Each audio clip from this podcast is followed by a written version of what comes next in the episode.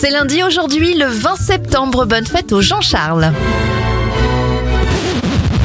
On commence avec les événements. En 1792, la loi française autorise le divorce. La première autoroute du monde est mise en service en Italie en 1924 et à l'époque, il n'y avait qu'un tronçon de 10 km. Le Festival de Cannes est lancé en 1946. En 1999, c'est la première parution du manga Naruto. Et en 1992, la France approuve par référendum le traité de Maastricht sur la création de l'Union européenne.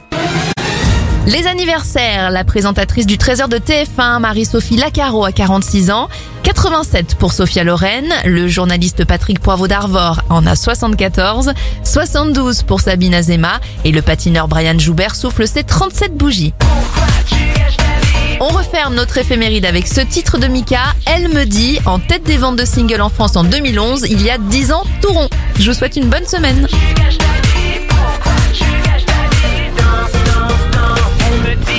Comme les autres garçons, va taper dans un ballon, tu deviendras populaire.